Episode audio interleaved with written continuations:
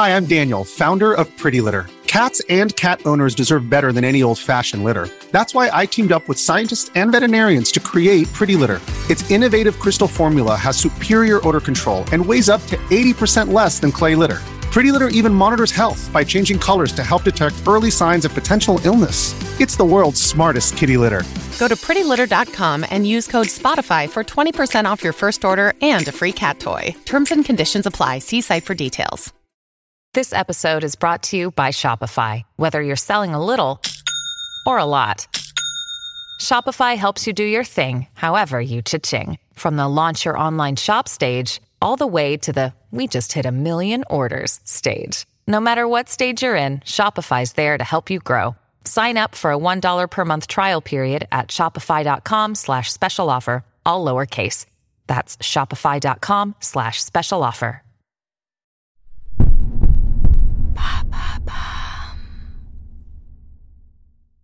Jonathan Daval, L'homme au double visage, épisode 3.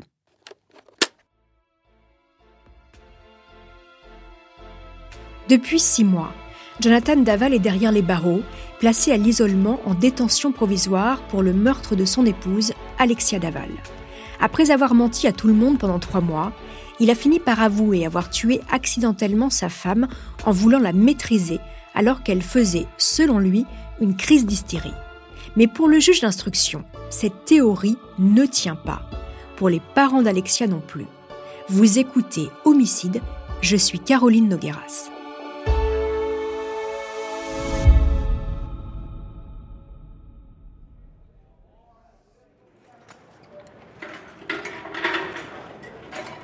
Jonathan est à la maison d'arrêt de Dijon. Sa mère, ses frères et sœurs ne lui ont pas tourné le dos et font des roulements pour aller lui rendre visite au parloir. Le jeune homme va mal. Il pleure, il déprime et s'amaigrit de jour en jour au point d'être interné dans un service médico-psychologique. Puis, le suspect demande à être à nouveau entendu par le juge. Il aurait de nouvelles révélations à faire. Le 27 juin 2018, dans le bureau du magistrat, Jonathan revient sur ses aveux. Non, ce n'est pas lui qui a tué Alexia, mais Grégory Gay, son beau-frère, le mari de Stéphanie, avec la complicité de toute la famille d'Alexia. C'est un complot familial, dit-il. Jonathan raconte au juge que lors de leur soirée raclette la veille, Alexia a été prise d'une crise d'hystérie. En tentant de la calmer, Grégory l'aurait étranglée. Il aurait ensuite, avec la complicité de Jean-Pierre, déposé son corps dans la forêt, puis passé un pacte, celui de garder le silence. Avec cette nouvelle version, la famille d'Alexia a le sentiment de plonger un peu plus en enfer. Comment ce gendre qu'ils ont tant aimé peut-il leur infliger une si grande souffrance? A l'inverse, L'un des avocats de Daval, maître Randall Schwerdorfer, pense que son client dit vrai. Il déclare dans l'Est républicain, quelques jours plus tard Nous soutenons à 300% la ligne de défense de Jonathan Daval, car nous pensons que sa version est à la fois sérieuse et cohérente par rapport aux éléments du dossier. Dans la foulée, l'avocat demande la remise en liberté de son client, mais elle est refusée par le juge d'instruction. Face à ces terribles accusations, Grégory et Stéphanie, le beau-frère et la sœur d'Alexia, accusent le coup, mais ils n'ont pas d'autre choix que de se battre. Pour ce faire, ils vont faire appel à maître Gilles Jean Portejoie, une star du barreau qui a défendu entre autres Johnny Hallyday et Bernard Tapie. L'homme à la chevelure argentée, au costume sur mesure, est connu pour n'avoir peur de rien. Son idée, organiser une confrontation de ses clients avec leur accusateur. Isabelle et Jean-Pierre demandent aussi à être confrontés à Jonathan. La confrontation est acceptée par le juge. Elle aura lieu le 7 décembre 2018 au Palais de justice de Besançon.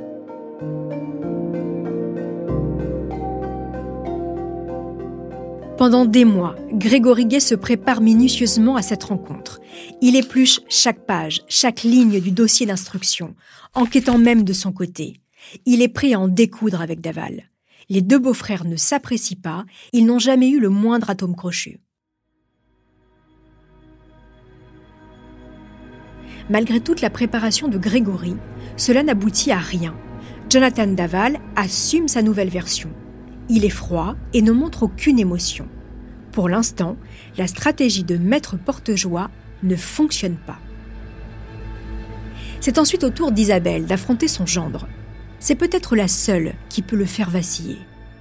Isabelle rentre dans le bureau du juge et dit cette simple phrase. Bonjour Jonathan. Une marque de considération qui touche immédiatement le jeune homme. Puis après une heure et quart de confrontation, elle lui montre une photo du chat du couple Happy avec Alexia. Jonathan flanche. Il se lève et s'effondre aux pieds d'Isabelle en larmes. Après de longs sanglots, il avoue J'ai menti. Isabelle serre le meurtrier de sa fille dans ses bras et le remercie. Tous dans le bureau à cet instant, avocats, juges, procureurs, restent médusés. À la sortie du tribunal, Isabelle fait une déclaration à la presse. Je lui avais amené une photo d'Alexia et du chat Happy. Et c'est ce qui a permis euh, de déclencher euh, la vérité. En ayant bien insisté euh, sur le fait qu'on l'a aimé pendant dix ans, que c'était notre fils. La maman de la Étienne Manteau, procureur de la République de Besançon. De faire entendre à Jonathan Daval que si il disait la vérité, eh bien, elle serait en capacité de, d'entamer un travail de pardon le, concernant. Tout cela s'est terminé par une scène tout à fait particulière où il s'est mis à genoux devant sa belle-mère, euh, manifestement pour euh, solliciter euh, son, euh, son pardon. Hey, it's Kaylee Cuoco for Priceline. Ready to go to your happy place for a happy price? Well, why didn't you say so? Just download the Priceline app right now and save up to 60% on hotels. So, whether it's Cousin Kevin's Kazoo concert in Kansas City, go Kevin, or Becky's Bachelorette Bash in Bermuda, you never have to miss a trip ever again. So, download the Priceline app today. Your savings are waiting. Go to your happy place for a happy price. Go to your happy price, Priceline. Malgré les aveux de Jonathan Daval, il manque encore beaucoup d'éléments sur les circonstances du drame. Pour l'heure, on ne sait toujours pas si c'est lui qui a brûlé le corps de sa femme ou bien s'il s'agit de quelqu'un d'autre. Alors, le juge d'instruction décide d'organiser une reconstitution pour faire sauter les derniers verrous de l'accusé.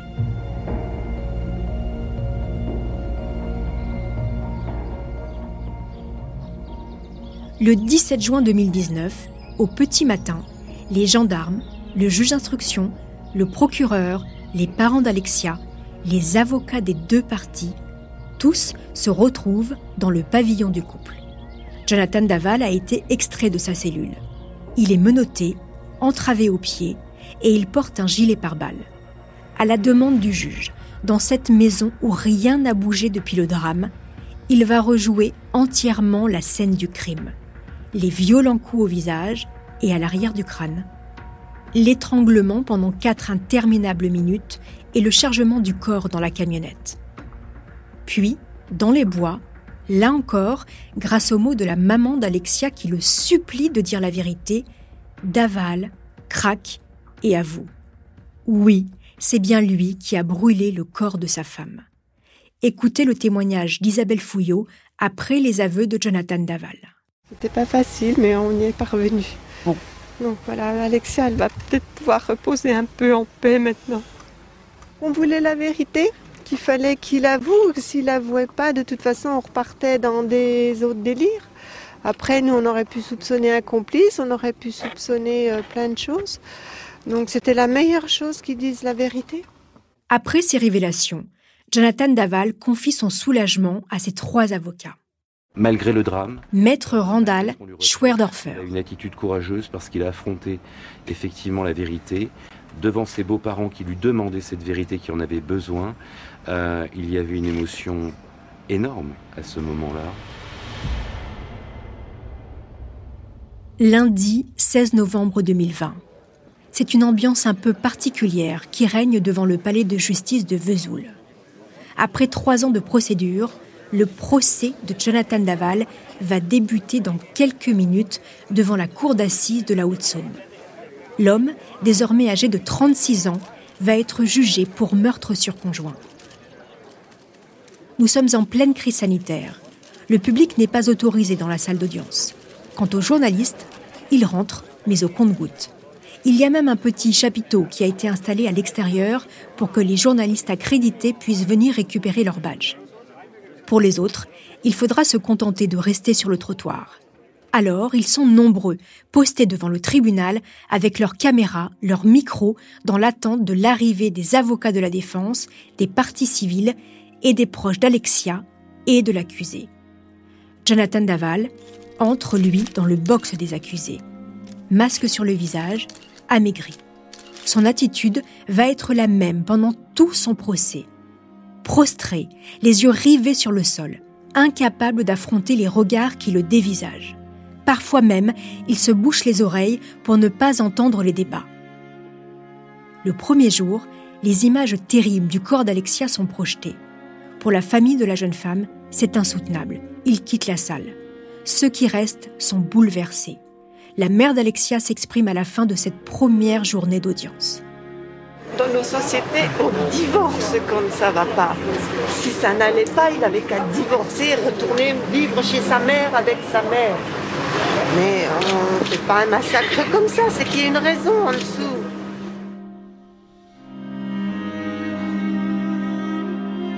Puis le lendemain, c'est au tour de Jean-Pierre et d'Isabelle de s'exprimer devant la cour le père d'Alexia veut régler ses comptes avec Jonathan, lui faire comprendre tout ce qu'il a détruit et qui ne sera plus jamais comme avant. Jean-Pierre, d'habitude discret, fait une déclaration en sortant du tribunal. Pendant six mois, nous avons souffert, notre honneur a été euh, sali, mis sur toutes les, pages de journaux, les journaux télévisés. Nous, nous savions euh, qu'on était innocents, mais la France entière, elle, pouvait en douter. Nous sentions des regards euh, plus que durs. Puis c'est au tour d'Isabelle d'avancer à la barre. Elle a décidé de lire une lettre d'amour écrite par Alexia à son mari un jour de Saint-Valentin.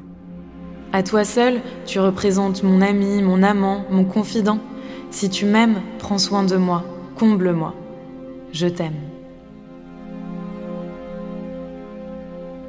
Les mots de cette ancienne vie, les mots de celle qu'il a aimée puis tuée, vont faire vaciller Jonathan Daval.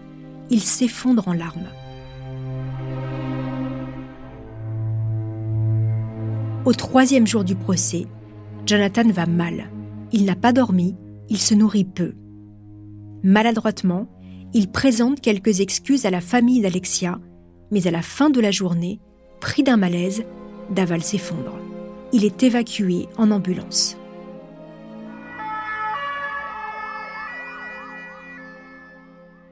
Le lendemain, Jonathan semble s'être ressaisi. Il raconte à la cour la nuit du drame, la dispute, puis il dit J'ai pété un câble. J'étais en rage. Je l'ai saisi par le cou. Je l'ai serré par le cou. Le président lui demande Pour qu'elle se taise à jamais? Et l'accusé répond. Oui. La suite de l'histoire, on la connaît. Pour maître Randall Schwerdorfer, l'un des avocats de Daval, c'est le couple qui n'allait pas, et c'est l'attitude d'Alexia qui aurait poussé son mari dans ses retranchements.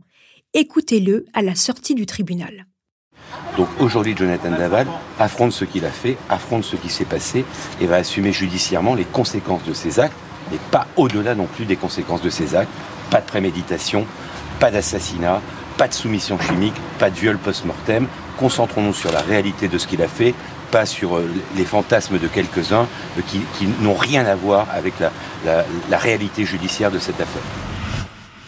Avec ces mots, l'avocat de Jonathan s'adresse à la partie civile, aux parents de la victime, qui, eux, refusent cette explication. Le coup de sang de Jonathan, ils n'y croient pas mais la famille d'Alexia n'obtiendra rien de plus de la part de leur ex-gendre. Ils devront s'en tenir à ces quelques explications. Après une semaine de débats intenses, Jonathan Daval a été condamné à 25 ans de réclusion criminelle pour le meurtre de sa femme, puis 165 000 euros d'amende à payer à la famille pour dommages et intérêts. Il est aujourd'hui dans une prison pour longue peine dans le Haut-Rhin. Les parents d'Alexia, Jean-Pierre et Isabelle, ont vendu leur bar PMU en 2019. Ils sont aujourd'hui à la retraite et tentent de profiter de leurs deux petits-enfants, les enfants de Stéphanie, la sœur aînée d'Alexia, et de Grégory Gay. Pour aller plus loin, maître Randall Schwerdorfer, l'avocat de Jonathan Daval, sera mon invité dans le quatrième épisode de cette série. Il vient d'écrire le livre Je voulais qu'elle se taise, paru aux éditions Hugo Doc avec le journaliste Frédéric Gilbert. Un livre qui, depuis sa sortie, crée la polémique et nous en parlerons avec lui dans le prochain épisode.